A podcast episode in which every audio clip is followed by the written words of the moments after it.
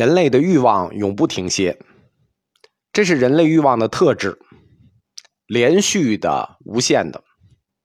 而欲望的满足，只是暂时的、片段的和有限的。对于欲望来说，“如愿以偿”四个字是永远不会有满足的时候。你挣了一百万，就想挣一千万；挣了一千万，就想挣一个亿的小目标。悔不当初杰克马，不知凄美刘强东，连他们都满足不了，何况普通人？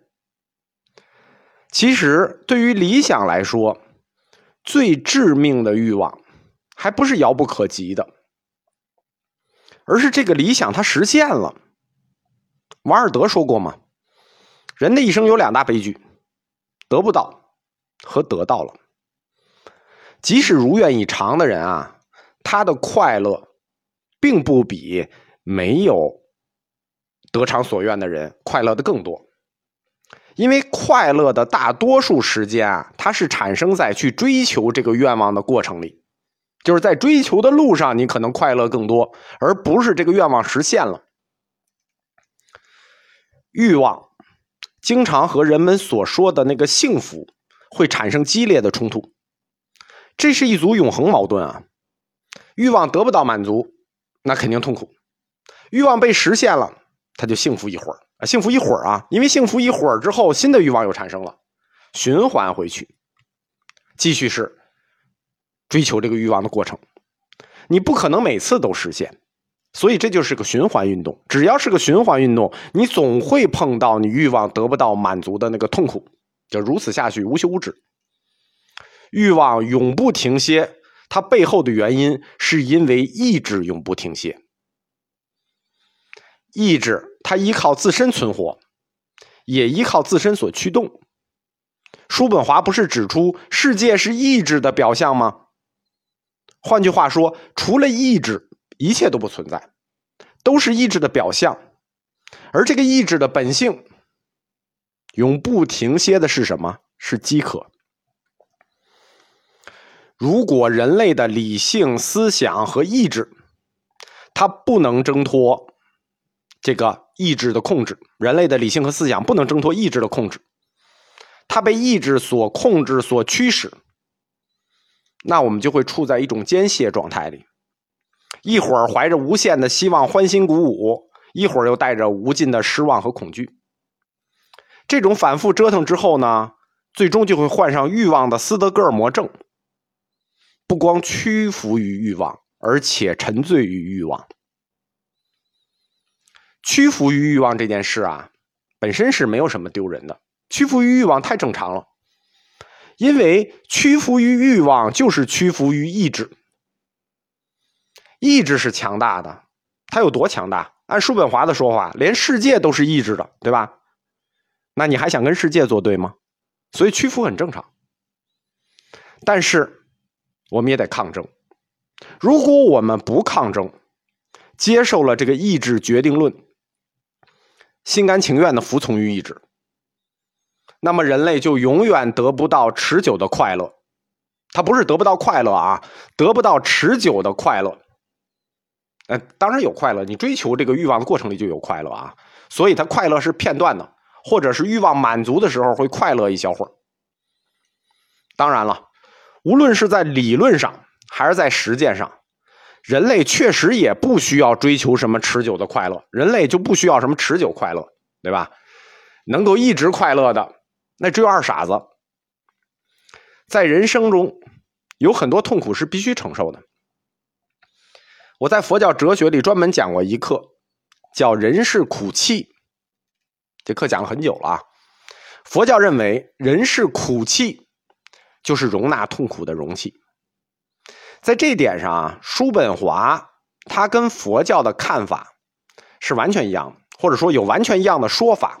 而且叔本华老师的设计呢，比佛教的设计更加精巧。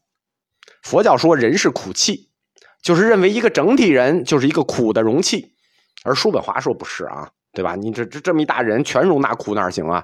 他说苦只是人的一部分。不是都容纳苦，它容纳别的。每个人呢，他容纳苦呢是有一个专门的这个容器，就是容纳痛苦的容器。但是每个人的这个容纳痛苦的容器呢，大小不同，所以每个人能承受的痛苦也就不同嘛。为什么承受痛苦不同？因为你们的容纳痛苦的容器不同，多少不同。而这个容纳痛苦容器的大小，它是由具体人的本性决定的。有的人就能容纳多一些，有的人就容纳少一些，对吧？而且这个苦气啊，每个人都是随身携带的，终其一生随身携带。在人的一生里头，你带着这个苦气呢，就始终要承载痛苦。但是既不能空无一物，也不能充的太满。如果你这个苦气太空了，你就无聊死；如果太满了，你就痛苦死。哎，反正左右为难。因为苦的性质啊，跟欲望的性质很像。一个欲望满足以后。哎，你高兴不一会儿，就产生了新欲望。苦也一样，当一个苦从你身上的这个容器苦气中消散的之后，一个新的苦就立刻到来了。而且这个新的苦呢，它不是凌空而来的，就是说，哎，这个旧苦没有了，新苦就立刻来了，不是。这个苦它早已存在，它在排着队，只不过人的苦气大小有区别。就是你携带这个装苦的容器大小有区别。当原来那个苦存在占的空间比较大的时候，占主要空间的时候，它没有多余的地方给那个新的苦。这个苦气是怎么接纳排队的呢？它有一原则，叫先大后小，先急后缓。这是一个理性原则啊，就是说哪些苦能先排进苦气，有个理性原则，排队进苦气。为什么是理性原则呢？因为人类总是先关注最痛苦的那些东西，最痛苦的先关注。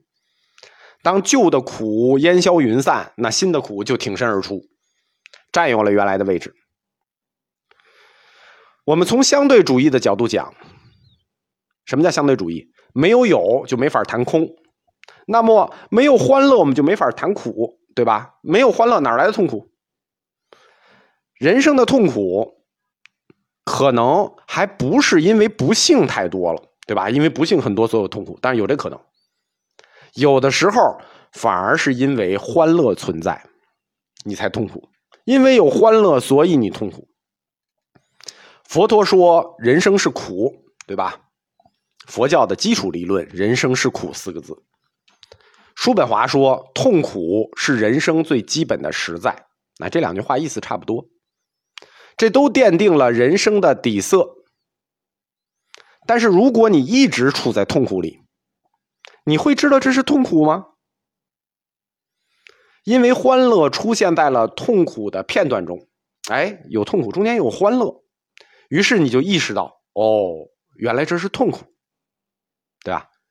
什么叫有钱人的欢乐？你快乐你不懂，那就是因为你没经历过，道理都是一样的。你没经历过欢乐，你怎么知道你现在痛苦？对吧？你没有经历过爱情的幸福，你哪来了失恋的痛苦？如果按照相对主义的角度看，追求幸福的目的也许是错的，因为欢乐的作用它不积极，反而是消极的。幸福和欢乐，它反过来揭示了苦。换句话说，没有幸福。没有欢乐，你就谈不上痛苦，对吧？没有幸福，你就谈不上痛苦；没有欢乐，你就谈不上忧伤。这都是相对主义的概念。这种相对主义的概念，其实就解释了佛教涅槃追求的一个真意，就是对于出家人来说，修行的目的既不是追求欢乐，也不是追求痛苦，对吧？你追求欢乐、追求痛苦干什么？出家修行的目的是要追求平静、永恒寂静，在忧虑和对痛苦的反思里去寻找自由，对吧？为什么佛教最终要追求这个涅槃？涅槃就是永恒寂静。你只要追求欢乐，你就有痛苦，对吧？你就会意识到痛苦。